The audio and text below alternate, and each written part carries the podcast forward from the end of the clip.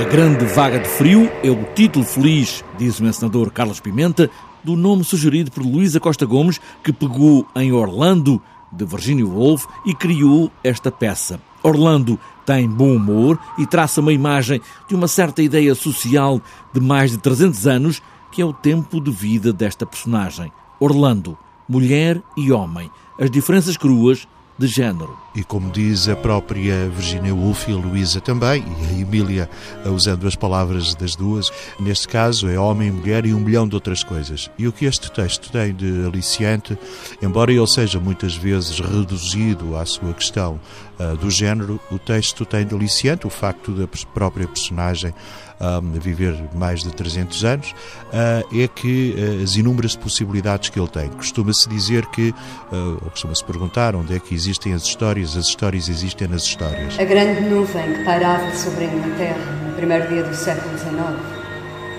pairou e pairou até ter sobre nós os efeitos que se conhecem.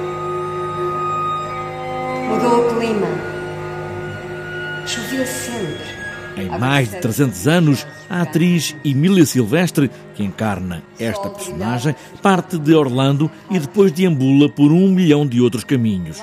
Tantos assuntos e ideias podem ser discutidos, ditos, mas Carlos Pimenta cria neste espetáculo uma ideia para além do tempo. A Grande Vaga de Frio, título feliz, acho eu, que a, que a Luísa deu a este seu trabalho, eh, se autonomizou durante os ensaios, claramente, de Orlando.